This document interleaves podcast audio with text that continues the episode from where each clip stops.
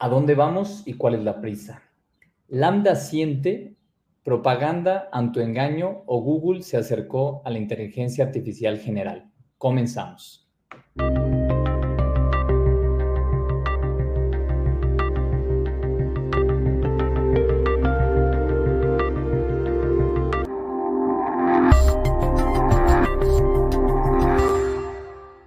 ¿A dónde vamos y cuál es la prisa? Animales informáticos, bienvenidos a Eurecai, Filosofía de la Inteligencia Artificial. Soy Enrique Siqueiros, director de Política de Pie, y hoy miércoles 6 de julio comparto sala con León Palafox, ingeniero de inteligencia artificial, Victoria Martín del Campo, filósofa de la tecnología, y Jorge Sergio, especialista en regulación informática.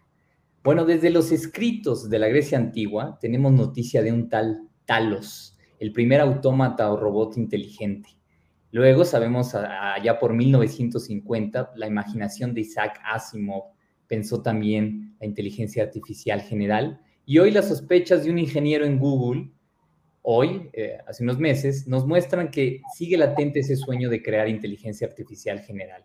Sin embargo, buena parte de la academia filosófica y de la industria tecnológica ven con sospechas este sueño. Y quizá, y eso es algo que hemos platicado mucho, quizá dicen que nos está distrayendo el hecho de hablar de inteligencia artificial general, de una inteligencia eh, que tenga conciencia, que nos está distrayendo de lo importante, que son las capacidades reales de estas tecnologías de la revolución informática y de su impacto en la sociedad. Como sea, en Eureka, Filosofía de la Inteligencia Artificial, hay tres argumentos con los que me gustaría plantear la importancia de sentarnos un rato a platicar. Número uno, todos los fenómenos sociales, empresariales, académicos y legales alrededor del intento del desarrollo de estas tecnologías. Número dos, cualquier pretexto es bueno para platicar con amigos de diferentes disciplinas y ir construyendo este suelo de discusión interdisciplinario. Y tercero, si el famoso test de Turing consistía en la idea de engañar a un ser humano eh, para mostrar una forma de inteligencia artificial, pues este programa Lambda engañó un ingeniero de Google. Pero para eso, eh, profesor León, si quieres platicarnos qué fue lo que sucedió y entramos a la conversación. Claro, bueno, buenas, buenas tardes, días o mañanas, dependiendo de, qué hora lo escuchen. Eh, pues sí, lo que sucedió esencialmente es este, este ingeniero de Google, o sea, Google tiene, tiene un chatbot, ¿no? Que se llama Lambda que es, o sea, puede empezar en el mismo chatbot que, que tiene la aplicación de su banco o de cualquier otro, otra página de internet. Pero obviamente, digo, siendo de Google, siendo el equipo de inteligencia artificial, este chatbot lo que hacía era, pues tenía conversaciones pues, un poco más interesantes que, tu chatbot promedio, ¿no? O sea, era capaz de llevar más temas, era capaz de responderte, de aprender de lo de lo que tú le respondías. Y siempre que Google saca este tipo de herramientas, antes de sacarlas al exterior, o sea, y todo, motores de traducción, de imágenes, todo, lo prueba internamente. Entonces le pidió a ingenieros, este, owners de producto, a diferentes personas dentro de Google que, pues, que platicaran con el chatbot, ¿no? Para ver áreas de oportunidad, si podía mejorar, no, sí o no, ¿no? Entonces, este ingeniero, él empieza a platicar con él y vale la pena mencionarlo porque me parece que es muy relevante para, para las personas, las otras personas aquí en el foro. Eh, esta persona, este ingeniero es muy religioso, es muy, muy religioso. De hecho, gran parte de su, de su conclusión, que es lo que, lo que causó revuelo, proviene de, de su convicción de su convicción religiosa él empieza a platicar y se convence, como bien lo comentaba Enrique, de que, este, este chatbot pues siente, ¿no? Es un, ser sensible, ¿no? O sea, más allá de inteligente, ¿no? es un ser sensible. Y no solo eso, le contrató un abogado. O sea, le contrató un abogado para que el abogado le ayudara a, crear una carta donde dijera que no daba su consentimiento a ser utilizado en este tipo de experimentos. Y bueno, hizo todo esto público, ¿no? Y, y bueno, ahí fue que Google no lo corrió, lo pusieron en, leave of absence, que, se llama en Estados Unidos, ¿no? que es suspendido con goce de sueldo.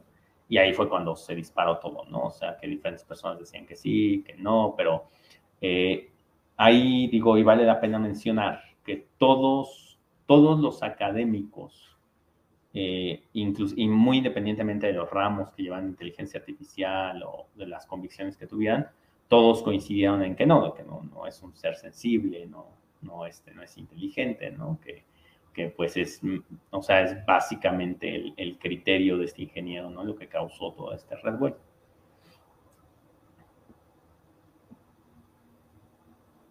Gracias, eh, León. Pues con esa perspectiva, creo que Victoria, si nos platicas los primeros problemas que ya se muestran, se discutieron y pues para ponerlos también en idioma español, recordar que Eureka, una de las labores es llevar estos problemas también al español para que se discutan en nuestro idioma. Claro. Em, ¿Qué es la inteligencia? Si se puede hacer inteligencia artificial, es una pregunta antiquísima pero en ingeniería y en el, o sea, y lo que se conoce como machine learning significa algo distinto a lo que ha significado en la historia de la filosofía.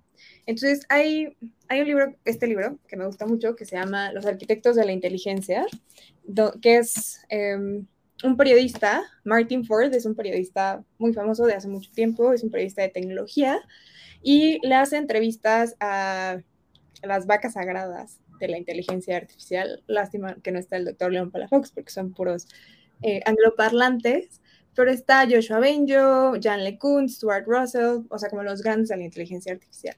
Y justo la última pregunta que les hace, o sea, a todos les hace la misma serie de preguntas y la última pregunta que les realiza a todos estos grandes ingenieros es si en algún momento vamos a tener inteligencia artificial fuerte. Entonces, hay distintos hay distinto vocabulario para describir distintas cosas, ¿no? O sea, se ha hablado de inteligencia artificial débil e inteligencia artificial fuerte y después se hizo como una división todavía más grande de inteligencia artificial, inteligencia artificial general e inteligencia artificial total. Entonces me gustaría devolverle el balón al doctor Parafox para ver si nos puede contar un poco más acerca de estas diferencias y cuáles son las diferencias técnicas o los objetivos que hay en estas distinciones de, los, de la inteligencia artificial fuerte. Bien, buen ping-pong. León, que nos platiques qué pueden hacer o no hacer. Eh, sí, o sea, bueno, parte de esto es histórico, ¿no? O sea, desde que hubo ese primer congreso en, en este, ahí ahorita se, fue el nombre de la universidad, en los 60, ¿no? Hubo un congreso donde se juntaron varios, varios científicos de la computación matemáticos entonces y digan, ah, sí, vamos a una inteligencia artificial. Y, y, el objetivo sí era hacer una inteligencia artificial tipo Terminator, eh, este tipo Wally, ¿no? O sea, realmente ese concepto de ciencia ficción. Y hasta por ahí de los ochentas, más o menos, el concepto de inteligencia artificial iba por ahí, ¿no? O sea, hacer, replicar la inteligencia humana. Eh, y venía principalmente del área de ciencias de la computación. O sea, había por ahí un par de neurocientistas, neurocientíficos, ¿no? Eh, Platt, que fue uno de los primeros expertos, era, neurocientífico, tenía, tenía un grado de psicólogo por ahí. Y, pero en los ochentas, que empezaron a prometer mucho, ¿no? Fue que sucedió el famoso invierno de la inteligencia artificial. Y nadie, nadie invertía en inteligencia artificial, muchos profesores tuvieron que cambiar sus ramos, fue cuando se volvió muy, muy matemática. ¿no? O sea, se volvió el ámbito de los estadistas pero de ahí, de hecho, ya muchas personas dejaron de intentar replicar cómo funcionaba el cerebro. O sea, de hecho, muchos de los grandes expertos que, que hoy existen en el mundo, o sea, ellos no están buscando replicar cómo funciona el cerebro, o sea, están buscando hacer modelos interesantes, ¿no? Eh, Benjo, Lecon, Hinton, todos ellos vienen de esa escuela de los ochentas o sea, cuando el objetivo era, era replicar inteligencia, o sea, Lecon eh, estaba en el laboratorio de, de, este, de Platt, o sea, digo, viene, viene toda esa herencia. Y, pero de nuevo, como tenía este problema de branding, ¿no? Inteligencia artificial se rebrandea a Machine Learning, ¿no? Y Machine Learning ya era así de, no, esto es este, Bill y Bill, este, mercantilismo, ¿no? O sea, son modelos para usarse en aplicaciones concretas, ¿no? O sea, nunca va a pasar con una, máquina usando Machine Learning va, va, este, va a ser sensible, va a ser inteligente, pero un área muy, muy pequeña, muy de nicho, empezaron este tema de inteligencia artificial general, que es esa herencia, o sea, es tratar de replicar la inteligencia, o sea, cómo funcionamos nosotros como seres humanos, cómo funciona el cerebro, y tratar de aplicarlo con los modelos que existen hoy en día, los de deep learning, todos los mecanismos de atención, los transformadores, todo eso. LeCon, Hinton, eh, este Benjo, todos ellos, parte de su trabajo sí va muy orientado a eso, a tratar de generar eh, esa inteligencia, ¿no? Pero entonces ahí me imagino que es lo que, lo que habla, lo que habla este Ana, que justamente tenemos todos estos diferentes tipos de inteligencia artificial. Lo que vemos hoy en día en, empresas y demás no se acerca ni tantito a una inteligencia artificial general, ¿no? Es, le llaman AI por marketing, ¿no? Y yo siempre he dicho, es big marketing, o sea, no es una AI, todo, todos los que lo hacemos sabemos que no es una AI, ¿no? Eh, y, realmente los que van para allá, pues sí, son estas empresas como DeepMind, este, OpenAI, ¿no? O sea, Facebook, ¿no? Meta Labs, todo esto, ellos sí están tratando de llegar ahí, ¿no? Pero es, es investigación eh, muy cara, porque hoy en día necesitas muchas máquinas para hacer esos procesamientos, o sea, necesitas mucho poder de cómputo, y al día de hoy no es redituable. O sea, esos grandes modelos, ese chatbot, todo eso, o sea, Google, ¿cuánto se habrá gastado en ese chatbot? Eh, ¿100, 200 millones de dólares? O sea, nunca va a capitalizar eso. O sea, una empresa nunca te va a decir, ah, sí, yo te voy a pagar un millón de dólares por usar chatbot al año. O sea, jamás va a pasar eso, ¿no? O sea, no, no existe ese retorno de inversión todavía. Entonces, eh, eso, ¿no? Ahí es como que donde radica un poco la diferencia. Te voy a hacer la misma pregunta que le hace Tom Ford a, a estos grandes, que es, si es posible. O sea, no si, no quién va a ganar la carrera de la IA general, sino si es posible desde la parte técnica hacer esta réplica del cerebro. Eh, o sea, la verdad no, no creo tener tanto conocimiento en neurociencia como para poder contestar esa respuesta, porque la realidad es que muchos mecanismos del cerebro todavía no sabemos cómo funcionan, ¿no? O sea, de repente aparece transformado y dicen, ah, mira, esto funciona como esta parte del cerebro, ¿no? Eh, pero es chiripa, o sea, no es que, ah, por diseño lo hicimos así, ¿no? pero de ahí sale el nombre, ¿no? De redes neuronales, incluso. Sí, pero redes neuronales se llama así igual, porque el plomero se llama plomero, porque en su momento funcionaba con plomo, ¿no? Hoy en día ya no tiene que ver con el plomo plomero. Eh, o sea, las redes neuronales sí, o sea, fueron, en, su momento eran una réplica de cómo entendíamos nosotros que funcionaban las neuronas. Estamos hablando de los 60, 70, y hoy en día ya se vio que las neuronas no funcionan así, pero bueno, se le quedó el nombre, ¿no? Pero, este, de hecho, por eso, de hecho, es una de las razones por las cuales eh, hasta los 90, principios del 2000, tú agarrabas un libro y le llamaban neuronas a los elementos de una red neuronal. Hoy les dicen, este, hoy les dicen unidades, hoy les dicen, usan cualquier término menos neuronas, porque ya todo el mundo sabe que no funciona como una neurona en realidad. Entonces, o sea, ese rebrandeo viene muy de la mano de decir, no, no, es que hace mucho dejó de intentar ser una réplica del cerebro, no es un modelo matemático. Yo, yo, quiero hacer una, una, una este, en este ping pong eh, con una, un replanteo de lo que has dicho, León y Victoria. Em, yo creo que es una muy buena este, analogía la que alguna vez le escuché en una conferencia a un ingeniero, que así como en algún momento eh, la ingeniería aeronáutica dejó de mirar a los pájaros, pues también en algún momento la ingeniería, digamos, de las ciencias computacionales dejó de mirar al cerebro como un paradigma para replicar y, bueno, creó artefactos de, otro tipo. pero de todas maneras, eh, me queda la duda más allá de fuerte o débil, en, esto, que es, eh, ahora tenemos aplicaciones, producidas aplicaciones, tenemos sistemas, tenemos algoritmos, modelos que sirven para producir sistemas, etc. Pero todavía no tenemos la capacidad de diseñar un sistema mm, que pueda atravesar diferentes campos, diferentes dominios de aplicación y que sea suficientemente plástico para viajar a través de diferentes campos, dominios, aplicaciones y que a su vez sea suficientemente maleable como para bajar muchísimo o batir los costos de implementación, de especificación. Eh, y esta es una apuesta económica. Entonces, pensemos que la inteligencia artificial también tiene una carrera económica detrás y es que hacer el, enfoque de, pieza por pieza, de aplicación por aplicación, de campo por campo, es costoso, aunque se reutilicen tecnologías. Entonces, hay una apuesta por una eh, tratar de hacer una reutilización en modelos generales de inteligencia artificial, si esto es que es posible. Por ejemplo, un ejemplo de esto son los videojuegos, ¿no? Esto es los modelos de aprendizaje de máquina no supervisado que se pueden a jugar juegos eh, y que tratan de, demostrar cómo pueden autoaprender en diferentes escenarios, pues hay proyectos generales que tratan de hacer un jugador eh, totipotencial, que pueda ser aprendiz de jugar todos los juegos posibles.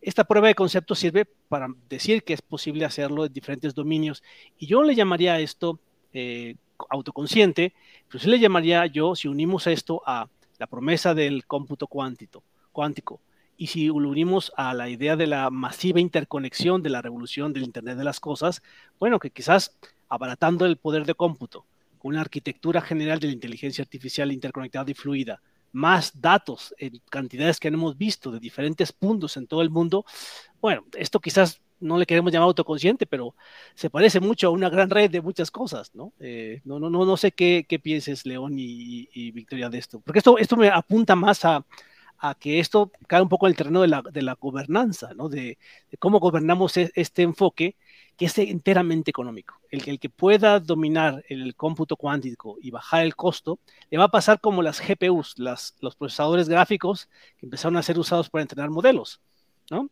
Eh, cuando eso se descubrió, pues puso, puso en, tela de juicio muchos de los costos para entrenar este, modelos. Cuando alguien tenga eh, pues, mayor dominio de estabilidad sobre cómputo cuántico, cuando alguien tenga la capacidad de hacer modelos fluidos generales y tenga el acceso a muchísimos más datos por la vasta extensión del Internet de las Cosas, no sé cómo llamarle esto, pero ciertamente no me parece lo que ahora tenemos eh, y, y, que reclama otro enfoque, otro enfoque de pensarlo eh, y de ver cómo podemos transparentarlo, regularlo o por lo menos entenderlo, ¿no? En fin, no sé si esto tiene algún nombre, pero para mí son como tendencias. Em, ¿Qué les parece? Yo antes de que contesten, piensen, porque es una preguntota, sí hay, hay esta tendencia de incluso hacer cómputo inspirado en la naturaleza, ¿no? Y platicábamos el otro día con el doctor Irán Ponce, que él hace algoritmos inspirados en estructuras químicas. Claro, parece que quizá no es el objetivo eh, parecerse a la naturaleza, pero si la naturaleza te está dando indicios de mejores estructuraciones para hacer eh, sistemas más potentes, pues lo usas. Pero si ya, pero el, el quererse parecer por como objetivo último, pues ¿quién le va a meter tanto dinero a eso como dice Jorge? Ya es una cuestión económica aunque, y ya para eso les paso la voz, eh, esta, esta, idea, como decía Jorge, de que se está creando todo un ecosistema tecnológico que el, el director de Google Drive, Andrew Moore, le llamó la constelación de tecnologías que forman la inteligencia artificial, pues claro que forman algo como un sistema nervioso que empieza a tener una forma de, de conciencia social, por decirlo de alguna manera, porque están interactuando talentos, hardware, modos de aplicación, modos de desarrollo. Entonces, no nos libramos tan fácil del problema de, tener algo que genere una cierta conciencia tecnológica en el sentido de autopercepción. Eh, entonces, me voy a callar porque ya dije muchas polisílabas. ¿Qué opinan? Eh, ahí, no sé, o sea, como que es un debate, un debate filosófico interesante. O sea, para mí personalmente, o sea, tener muchas cosas interconectadas y cada una pequeñas partes de inteligencia artificial dista mucho de ser una inteligencia, ¿no? O sea, por diferentes factores, ¿no? O sea, eh, supongamos, ¿no? Tenemos una ciudad inteligente donde todos los elementos de la ciudad están inteligentes, están interconectados, transporte público, semáforos, eh, inclusive lo que anuncian, lo que anuncian los, los electrónicos, ¿no? Tienes cámaras, todo eso. Eh, o sea, no es que de repente tú dices, ah, voy a quitar este, o sea, quitas como toda una sección, o sea, agarras literal y arrancas el hardware y solita el, sistema se va a reconfigurar y va a decir, ah, sí, voy a hacer todo para que ese pedazo que arrancaste, este, yo pueda hacer algo al respecto, ¿no? O, va a generar algún tipo de resentimiento contra ti o o, o sea, digo, es un sistema de monitoreo y, punto, ¿no? O sea, no, no me parece que, llegue tanto, o sea, sí tiene un, modelo de machine learning ahí detrás seguramente, pero, pero no, me parece que ni, ni, ni es como que el objetivo ahorita de los tecnólogos, o sea, en los smart cities y, hacer todo esto. Eh, pero tampoco es así como que como que lo que se está buscando, ¿no? Por ejemplo, tú puedes tener un Siri, ¿no? Bueno, un Alexa, ¿no? Con todo en tu casa interconectado, ¿no? Luces, todo y demás. Pero, pues de todas formas, es incapaz de, de decir, ah, sí, hoy te sientes mal porque prendiste primero la luz del pasillo, ¿no? No, es incapaz de hacer eso, ¿no? O decir, oye, la cámara muestra que, que te sientes medio deprimido. ¿Es porque hoy es jueves? No, o sea, lo puede hacer a partir de una serie de patrones, pero no porque la máquina Alexa diga, ah, sí, es que León se ve deprimido, ¿no? O sea, no tiene esos conceptos de depresión, ¿no? No tiene esos conceptos de felicidad. O sea, tiene unos patrones que dice, ah, León por lo general está feliz los viernes en la tarde porque es fin de semana, ¿no? Entonces, ah, hoy estás feliz porque es fin de semana y amarra con que tu rostro, una sonrisa o una cosa así, ¿no? Pero no es que la, la máquina genere eso, o sea, ese conocimiento intrínseco de nuestro ser, ¿no? Y la máquina tampoco está feliz o está triste. Victoria. Acá, o sea, me gustaría recopilar como lo que han dicho en tres preguntas importantes. Eh, bueno, en tres puntos importantes. El primero es esta, esta gran pregunta filosófica milenaria sobre qué es la inteligencia se ha definido, o sea, esta, esta historia de cómo se imaginaron la inteligencia artificial, cómo se imaginó la inteligencia artificial desde la ingeniería y que la respuesta inmediata haya sido como un cerebro, nos dice mucho acerca de los humanos, ¿no? O sea, la inteligencia está definida como esta pirámide donde el ser humano está hasta arriba y vamos a hacer un ranking de todo lo demás dependiendo en qué tanto te pareces o no a la inteligencia humana. ¿no? Entonces, eh, por ejemplo, los, los monos y los simios que se parecen mucho a nosotros están muy arriba en esta pirámide de la inteligencia donde estamos nosotros en el top y los pájaros, ¿no? Que los pájaros como que los vemos y nosotros no podemos volar y como que no se comunican con palabras, entonces como que los ponemos muy abajo. Em, e, esta, esta pirámide dictó la manera en la que entendíamos la inteligencia y esta pirámide fue lo que se tenía en mente cuando se, hablaba de inteligencia artificial. Entonces, como que ese es el punto número uno que creo que hay que retomar, y no solo retomar, sino también cuestionarlo, porque conforme avanza la ciencia, creo que hemos aprendido muchísimo de eh, los estudios de la biología, ¿no? Eh, como hay capacidades que algunos animales tienen que nosotros no tenemos, como las abejas pueden sentir las vibraciones de las flores para saber cómo en qué etapa de la vida están. Es una habilidad que nosotros no tenemos. Hay orcas que tienen, ¿cómo se llama? Como una capacidad ecosensorial. Entonces, em, creo que conforme hemos avanzado en otras ciencias y conforme más aprendemos de los animales, creo que podemos darnos cuenta de que este paradigma de la inteligencia es muy cuestionable. Eh, ese es el, primer punto. El segundo punto es preguntarnos si de hecho es posible. Em, como bien lo decía el doctor Sergio, se necesita mucha capacidad de, o sea, para lograr, o sea, suponiendo que lo que queremos no es un sistema inteligente, sino un multisistema que pueda procesar datos en tiempo real y tenga gran poder de cómputo. Si eso es lo que queremos, ¿cuál es la posibilidad de que esto suceda. O sea, sí vamos a poder tener muchos sistemas interconectados, eso es lo que al final queremos, eso es a lo que se le llama una ciudad inteligente o no. Y la tercera, el tercer punto que hay que retomar es lo que, lo que este tipo de inteligencias supone de la realidad. Entonces, este invierno que mencionaba León, el, invierno de la IA, nace porque un ingeniero que se llama Minsky, en 1969, era, era muy popular y era la persona que estaba bajando como todos los grants en Estados Unidos, todas las, em, como los grandes fondos que se estaban dedicando a investigación, él los estaba jalando. Y él decía que la inteligencia artificial subsimbólica no tenía sentido. Y cuando los... Esto en el, mundo filosófico se refleja como una pelea entre dos corrientes. está la corriente racionalista, ¿no? Donde tienes a, a Descartes, donde tienes a Kant, donde la cual te dice que el mundo es lógico, atómico y compuesto. Y si el mundo es lógico, atómico y compuesto, entonces se puede entender. Y si es así, entonces un sistema que tiene semántica y sintaxis como las computadoras, también lo van a poder entender y lo van a poder procesar y vamos a poder llegar a esta cosa que se llama la conciencia. En contraparte, tienes una corriente que es la corriente de Heidegger, que te dice, el mundo no es ordenado. Y justo, y los humanos podemos entender el mundo porque los humanos tampoco somos ordenados. Entonces, como que es, en este caos, nosotros creemos que entendemos el caos, pero toda la vida es caos, ¿no? Que caos es una palabra que le encantaba a Heidegger y a Derrida también. Que, o sea, son estas corrientes, ¿no? De Heidegger, Derrida, la de construcción, que nos invitan a pensar en un mundo que es caótico. Y al pensar en un mundo caótico, entendemos que el mundo no está estructurado, no tiene semántica tan clara como nosotros la vemos, no tiene sintaxis tan clara como nosotros la vemos y por lo tanto no es computable.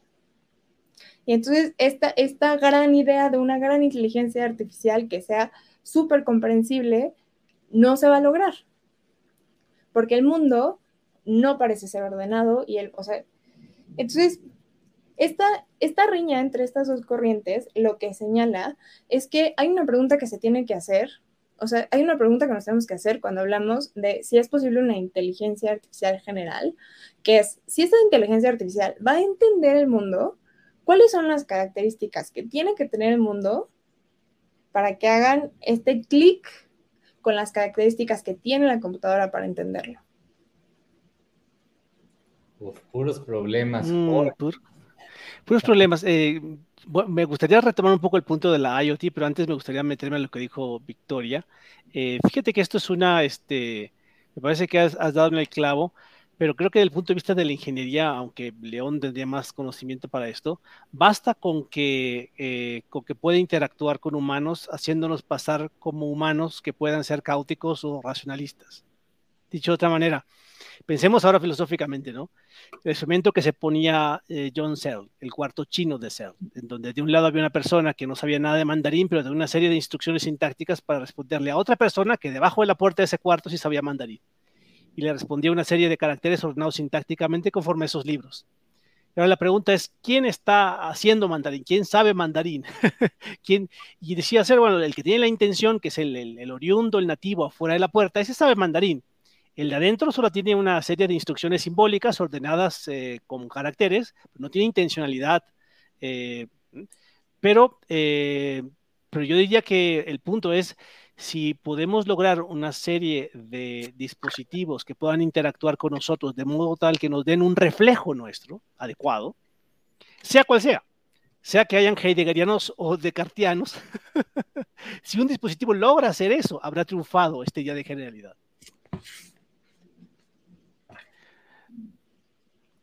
Eh, perdón, perdón que se, se, fue, se fue un poco mi internet. Aquí te escuchamos bien. Ah, perfecto, perfecto. Entonces, Heidegger se te fue el internet. Ah, eso fue, eso fue muy, sospechoso.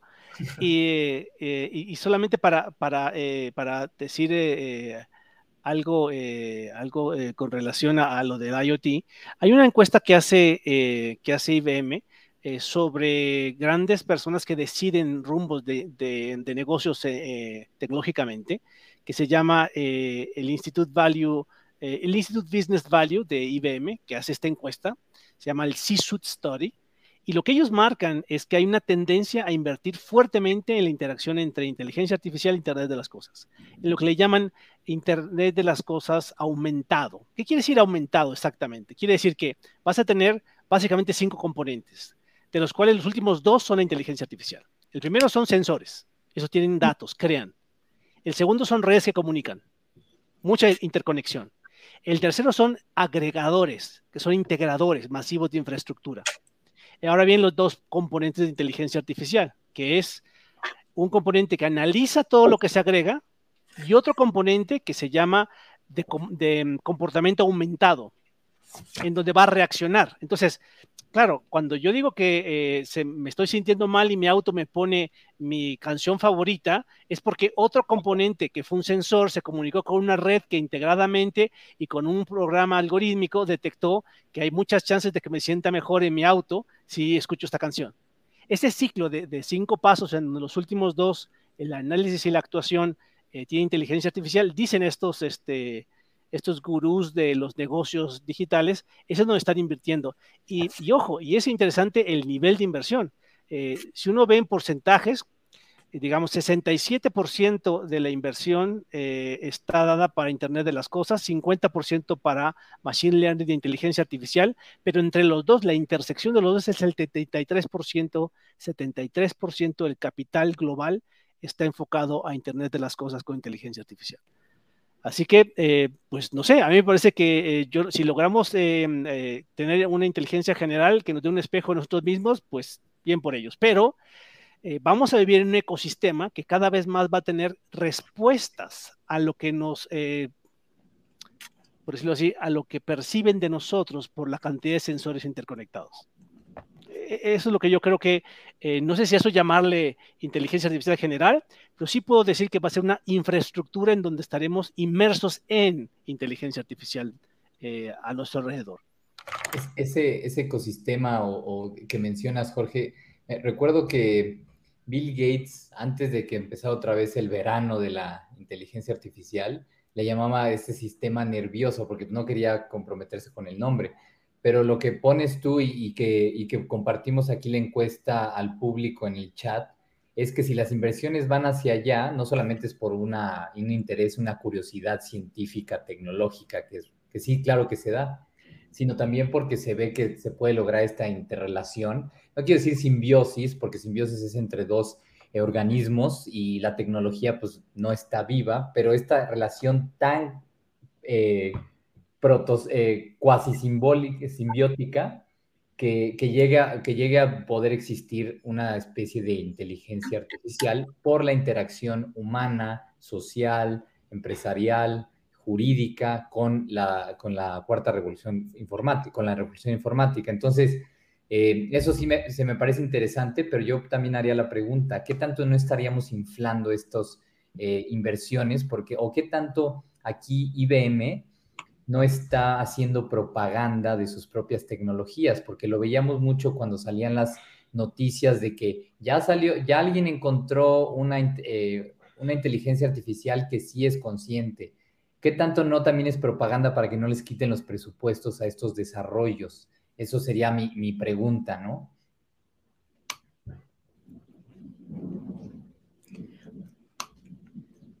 Y ahí yo puedo añadir, o sea, a mí me da mucha comezón pensar que le llamamos inteligencia, o sea, que todo ser inteligente es un procesador lógico simbólico. Em, pero creo que eso es, creo que es una idea popular, sobre todo, o sea, ahorita de lo que, de lo que hablaba Jorge, se parece muchísimo a lo que nos venden como smart cities. Y esto es un proyecto no solo de IBM, ¿no? También lo trae Intel. O sea, como que hay, muchos esfuerzos que intentan caminar hacia una Smart City.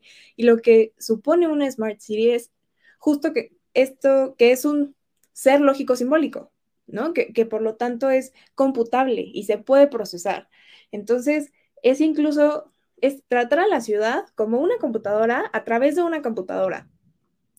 Y todas las pérdidas, o sea, creo que tratar así a una ciudad empobrecería nuestro entendimiento de la ciudad, sobre todo, o sea, y, el doctor León, que es un gran fanático de la movilidad, no me dejará mentir, sabiendo que, las ciudades eh, están en, en constante movimiento y no siempre hacen sentido y tienen particularidades, entonces me sumo completamente a la sospecha de Enrique.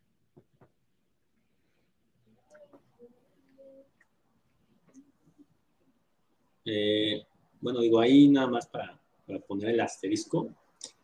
Eh, sí soy un fanático de la movilidad y de hecho, pero sí creo que la mejor apuesta por las ciudades es, es el tema de los smart cities. O sea, me parece que, la ciudad es, es un ente caótico, o sea, por naturaleza es un ente caótico, ¿no? Eh, o sea, pensemos en transporte público, en todo, ¿no? Pero las grandes ciudades, o sea, las que mejor han manejado ese ente caótico son las que logran automatizar más pasos, ¿no? Eh, o sea, que logras tener todo corriendo de una manera razonable y de una manera lógica, ¿no? Porque si bien la ciudad, o sea, son seres vivos, personas caóticas las que viven en ella, necesita funcionar de cierta manera, ¿no? O sea, imagínate que llegas al metro y dices, ah, ¿vendrá hoy el metro? No, no, o sea, no, va, tiene que venir. sí, o estás esperando el pecero, ¿no? Y, ah, me pregunto si... pasa? Este, o sea, si bien tenemos el caos de que no sabemos a qué hora va a pasar, no tenemos el caos de saber si no viene o no viene, ¿no? En Japón llega el punto de que tú estás ahí a las 9.50 y si el horario dice 9.50, a las 9.50 está el tren, ¿no? Eh, y, y, se aprovecha, o sea, eso se ha demostrado con estudios científicos que cambian la forma de ver el mundo, ¿no? De las personas que habitan en esa ciudad. El hecho de que, de que tú sepas que si saliste tarde de tu casa, no es que por la buena fe del conductor del micro vas a llegar temprano, no. No, o sea, saliste tarde, vas a llegar tarde.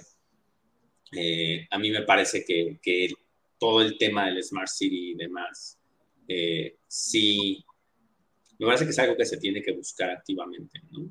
O sea, si es una ciudad chiquita, medio millón de personas y demás, este, adelante, o sea, hagamos, vivamos en, una, en, vivamos en, en, este, en la tierra salvaje, ¿no? Pero ya cuando tienes tantas personas, tantos eventos, tantas instituciones que se están, están tratando de ser compatibles unas con las otras, no podemos darnos el lujo de dejar todo el caos, ¿no? Así de, ah, este, o sea, voy a ir al Superama, ¿estará abierto? No, no, o sea, hay cierto orden en caos. Ahorita, justo, justo con esto, ya, ya que Jorge anda por acá, claro que viene a cuento la noción de inteligencia que mencionaba Victoria. ¿Por qué? Oye, ahorita leí un artículo, se le iba a mandar al profe Palafox en Twitter para molestarlo, porque decía, quizá ya no hay que crear smart cities, sino hacer más smart a las ciudades, más inteligentes, pero con una noción de inteligencia distinta no inteligencia como funcionalidad y optimización. Cuando un sistema optimiza, pues ¿qué, ¿con qué criterio optimiza? Pues sabrá Dios, al menos no son con los criterios humanos que nosotros percibimos lo que es lo bueno, lo bello y lo verdadero, lo saludable, lo amigable. Y ese es el gran problema, hacer una, hacer una ciudad inteligente, en, en un momento quizá no nos preguntamos, bueno, pero ¿qué estamos entendiendo por inteligencia? Eh, entonces, y aquí entra un poco lo que decía Jorge. Quizás si se logra esa red inteligente gracias al Internet de las Cosas, gracias al desarrollo, un caso va a ser, por ejemplo, la interacción en Meta, ¿no? En 10 años, donde, donde se está anticipando que, va a estar mucho más desarrollado. Pero la gran, la gran pregunta es, ¿qué criterio de inteligencia estamos usando? Porque en una de esas, entubamos todos los ríos de la ciudad. Ah, ya los entubamos, sí, cierto. Este, y, nos hacemos una ciudad súper inteligente y nada amigable para vivir. Yo nomás pongo ahí el problema. Y Jorge, creo que tú querías. Sí, no, tienes razón en esto, que eh, más allá de que, eh, no, hay que perder de vista, creo, el carácter técnico o instrumentalista de la inteligencia artificial en este sentido, o de las técnicas asociadas a inteligencia artificial. Y yo creo que eh, eh, es muy válido decir que es una buena herramienta de política pública para ordenar la movilidad y solucionar problemas complejos. Creo que en el futuro va a ser indispensable tomarla en cuenta. Pero hay otras claves, eh, como dices tú, la, simpatía y la empatía que puede despertar la arquitectura y cómo la arquitectura transforma la, la amabilidad con la que vives en un lugar eh, cómo lo verde y, el, tránsito del el aire, las cañadas y los corredores de viento es algo que está tomando nueva fuerza para tener vitalidad en las ciudades. Eh, quiero decir, hay, otras claves que quizás no son el, el caos que nos resuelve la, la, capacidad de poder resolver problemas caóticos y ordenados de mejor manera. Y en ese sentido, sí, así como hay diferentes sensibilidades, Quizás en los problemas complejos hay diferentes inteligencias que deben estar presentes. En esto tengo, eh, tengo, mis dudas de, simplemente relegar todo a, a, un poder de cómputo que organice y estratifique todo de una manera racionalista, eh, porque creo que hay otras racionalidades que competirían con eso. Y yo estaría dispuesto inclusive a, dejar cierto caos a favor de, de, otros bienes que para mí son importantes, ¿no? Em, e, en fin, pero, pero sí, creo que, creo que esto excede un poco la discusión sobre inteligencia artificial o no. Pero me gustaría dejar una, cosita solamente para, para, este, para no, no irme eh, sin esto en el tintero, y es que más allá de inteligencia general o, particular o no, eh, este hito, este hito de si Google en su inteligencia, en su chatbot, pudo o no despertar sentimientos a esta persona religiosa o no religiosa, sigue siendo apasionante la idea de que ciertos artefactos, eh, cuando interactúan con nosotros, nos podamos proyectarles, como a nuestras mascotas o a nuestros eh, objetos de afecto, sentimientos. Y en qué medida son eficaces medios para regresarnos esos sentimientos. Creo que la, capacidad de interactuar, entender las respuestas sensibles de los humanos y regresárselos para acompañar personas en soledad, educar, entretener, eh, van a tener una, este, una potencialidad en la medida en la que, en la que surjan estos artefactos que interactuando con ellos puedan eh, despertarnos y animarnos a tener emociones eh, respecto de ellos. Y esto no es tanto como atribuirles sensibilidad a ese artefacto, sino un poco conocer más cómo la tecnología puede desenroscar nuestra propia naturaleza, ¿no? Jorge queda cancelado por decir que los perros no tienen sentimientos. Se acaba el programa. No. Yo no dije eso. Yo dije que nos ayuden a proyectar nuestros sentimientos. Eh, pero creo que es, un gran punto y, o sea, regresando al inicio del programa, pensar en como cuáles fueron estas características, eh, cuál es esta checklist en la que se basa no, no solo la ingeniería y los ingenieros que están trabajando directamente con inteligencia artificial, sea de hilo fuerte. Em, pero incluso cuando nos preguntamos si, si las mascotas, ¿no? Son seres sintientes o son seres inteligentes. Y generalmente esta, esta checklist tiene alrededor como de cinco o seis eh, características, ¿no? Que es que em, aquello a lo que le atribuyes inteligencia o, o, aquello que dices que es un ser sintiente puede ¿qué? anticipar, construir, comunicar, ser creativo, descifrar, establecer relaciones, muy importante. Eh, hay, hay, gente que se ha casado con robots y con sistemas de inteligencia artificial. Y aunque vale la pena preguntar si eso cuenta como establecer relaciones y desear. Que, el deseo es, que el deseo parece ser una cosa bastante animal, ¿no? Y no sé si en algún punto será posible. O sea, creo que todas las otras características, ¿no? Anticipar, bueno, eso lo hace muchísimo mejor la, el, machine learning que nosotros. Eh, comunicar, construir, descifrar, incluso ser creativo, creo que está un poco en, en duda, pero no sé si desear, si en algún momento se podrá, o sea, una podríamos decir que una computadora tiene esa capacidad. Creo que esa sería como la característica que yo apuntaría para que nos salve de decir que una IA o no es sintiente. Y bueno, y aquí siguiendo la parte de sintiente y entrando al, problema del, ingeniero, pues claro, de, la de, de, definir qué es sentir ya es complejísimo, es un juego de facultades eh, que desde Aristóteles, que, casi dividía entre los seres que, que, perciben, los seres que viven, los seres que perciben, los seres inteligentes, hasta el día de hoy todavía no podemos marcar los límites de qué ser eh, es solo sintiente y cuál es inteligente y cuál... Entonces hay de todas las teorías, hasta unos que, eh, que piensan que hasta las piedras sienten, hasta los que dicen que es una cuestión de grado. Entonces realmente es un problema muy choncho. Yo solamente mencionar eh, los sesgos, los sesgos que se le atribuyeron a este ingeniero que son muy interesantes. Carissa Bellis, esta profesora de Oxford que escribió el libro muy famoso sobre la privacidad y ética de la inteligencia artificial, claro que menciona un sesgo de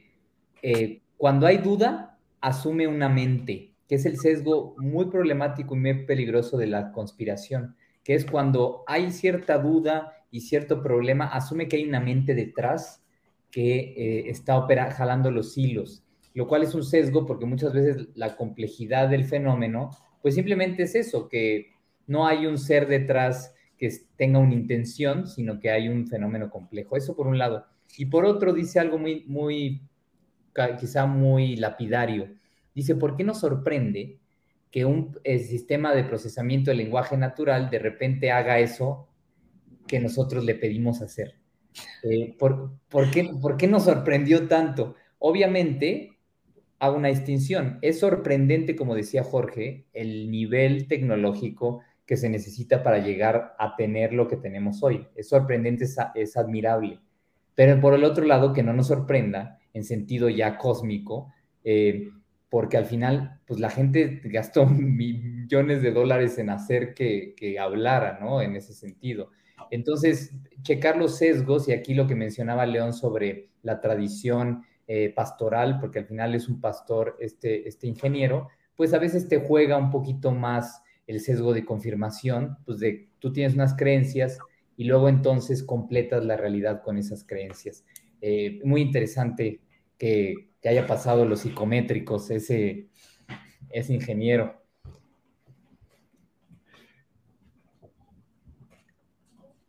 Yo, teníamos una pregunta que no, que no habíamos desarrollado eh, y es bueno, ahora sí, que, que, Jorge, hacia, hacia el final de qué podemos hacer, porque ya estamos casi terminando, ¿qué se puede hacer desde la regulación al menos para si se está generando este ecosistema de inteligencia artificial, o León, quien quiera, o Victoria, para también ir resistiendo poco a poco y de manera amigable, para que no vaya a ser que creemos un mundo más inteligente, pero con una inteligencia funcional y optimizadora y no una inteligencia amigable. Eh, amigable. Entonces, eso y vamos al final, que es, ya saben, su entusiasmo y su sospecha.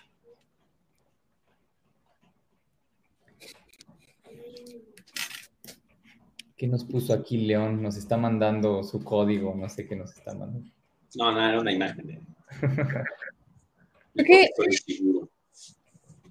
Creo que la, la política pública erraría en regular, en hacer, ni siquiera regular, en generar un marco normativo para regular IA sintiente o IA inteligente, eh, pero creo que no olvidaría eh, las tres leyes de la robótica de Isaac Asimov, que era un gran futurólogo, que es ley 1, el uso de herramientas tecnológicas no debe ser peligroso, eso ya destaca toda la IA para la guerra. Ley 2, una herramienta debe realizar su función de manera eficiente, a menos de que perjudique al usuario. Que creo que esto, esto, es, esto es muy interesante cuando pensamos acerca de, herramientas de vigilancia ciudadana. Y la ley 3 es una herramienta debe permanecer intacta durante su uso a menos que su destrucción sea necesaria por seguridad. Entonces, esas son tres leyes, las tres leyes de la robótica de Isaac Asimov, muy interesantes, lo que aplican para la inteligencia artificial sintiente y no sintiente. Exacto, y además son principios que después puedes prudencialmente ir instanciando y, y, bueno, son un punto de partida que siempre la literatura y los poetas se nos adelantan, gracias en esto, pues vámonos hacia el, hacia el final, gracias eh, Ana Victoria. Vamos a, en tweets, el entusiasmo y sospecha que vemos eh, ante el desarrollo o no desarrollo de una inteligencia artificial sentiente.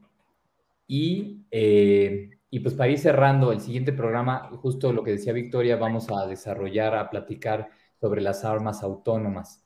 Pero bueno, cerremos con entusiasmo y sospecha. Yo creo que empieza el doctor Falafox o quieres empezar, Victoria. ¿O ya está listo, Jorge? Como quieran. Si quieres, vas tú, em, mi, mi entusiasmo se dirige hacia que estamos, o sea, creo que, creo que lo mejor que ha traído llamar la inteligencia artificial a la inteligencia artificial es que ha detonado una, unos debates interdisciplinarios súper interesantes y no solo entre filosofía e ingeniería, sino entre filosofía, biología, química, física, como que muchas ciencias, derecho, sobre qué es inteligencia y este creo que los frutos de este debate es que no sabemos muy bien qué es y entonces no deberíamos intentar hablar de ella y no deberíamos intentar hablar de ella desde este paradigma piramidal donde el humano está hasta arriba. Eso me, entusiasma muchísimo y Em, sobre todo creo que, o sea, he visto muchas empresas y muchos, mucha intención de parte de los ingenieros de dejar de llamarle de esta manera a esta tecnología y no solo dejarle de llamar de esta manera, sino incluso como incorporar otras inteligencias, o sea, cuestionar que la inteligencia es básicamente replicar el cerebro humano y, e incorporar otros tipos de inteligencias a las tecnologías, me parece fenomenal y es mi entusiasmo. Mi sospecha es que eh, hay, cierta corriente que todavía como que no se suma a este tren, donde todos ya estamos en otros tipos de inteligencia e insiste en que la IA va a hacer algo así como un superhumano, ¿no? Y aparte por alguna razón va a ser muy malvado, como que va a desear el mal, simplemente por el mal mismo, lo cual em, es, muy, es muy raro incluso en los humanos, ¿no? Los humanos generalmente deseamos el mal por el placer o el dinero o el poder, como que hay, hay algo, pero, pero esta inteligencia artificial eh, sintiente desea el mal. Entonces, que, que, no se abandone esa corriente donde hay una inteligencia artificial, donde la inteligencia está definida como un, un humano artificial, un superhumano artificial, me genera sospecha que eso no esté ya superado. Victoria. León. Bueno, a mí, digo, en este tema muy particular de, de lo del si, si el chatbot es es, este, es inteligente o no. Digo, a mí me, me, genera, me genera entusiasmo porque, digo, al final despierta las, las mentes de todo el mundo, ¿no? Y trae la discusión de nuevo a la mesa. Eh, o sea, muchas personas vuelven a preguntarse si es, si no es, empiezan a dar mucha cobertura mediática, ¿no? Lo, lo cual, digo, hace que la gente se emocione alrededor de esto. Y, y digo, eso a, a, mí me gusta en general, digo, yo soy, además de que es lo que hago para vivir, también es lo que más me gusta. Y, pero lo que me genera sospecha es que atrae mucha gente que no sabe absolutamente nada para pedirles una opinión, ¿no? Y dice, ah, usted, este, doctor en letras griegas, ¿qué opina de que el chatbot? Y van a soltar su opinión, ¿no? Y, y, dicen, ah, y por el otro lado tenemos al experto en inteligencia artificial y empieza a tener así que dicen, ah, la opinión de este señor, que es la primera vez que escucha el término, pesa tanto como la, la opinión del doctor, ¿no? Entonces, e, eso es lo que me causa un poco de sospecha, ¿no? O sea, como que se empieza a prestar mucho a, a charlatanería, ¿no? De, de parte de, de, personas abusadas, ¿no? Y te aseguro que en el siguiente congreso de filosofía e inteligencia artificial todo el mundo va a hablar del tema, ¿no?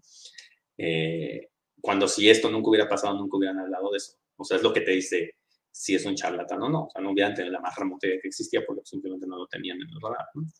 Eh, entonces, lo que me causa un poco de sospecha, ¿no? Que, que además como lo comenta Vic, ¿no? O sea, de repente van a entrar políticos y demás, ah, no, es que tenemos que regularla y demás, y pues, es que no, no es que hubo un gran cambio, ¿no? No es que un día antes de que este ingeniero de Google lo, lo dijera y un día después el mundo era dos, lugares diferentes, ¿no? O sea, no, sigue siendo el mismo mundo, ¿no? Eh, entonces lo que sigue siempre me genera un poco de sospecha, ¿no? Jorge Sergio. Pues eh, yo tengo eh, un gran entusiasmo porque siga desarrollándose tecnologías que interactúen con este chatbot y puedan tener aplicaciones para consolar a la gente, para educarla, para entretenerla, para hacerla reír, eh, para sacarla de su soledad, como una proyección más de la televisión en su momento, la radio u otros dispositivos o artefactos que inventamos.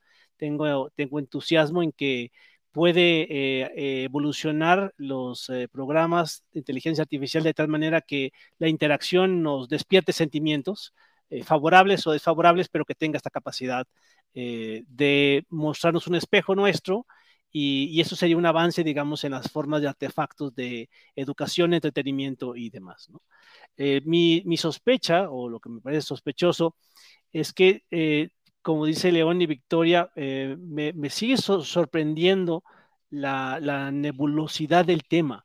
Me sigue sorprendiendo cómo a esta altura es difícil que alguien diga algo en este tema y esté adecuadamente informado.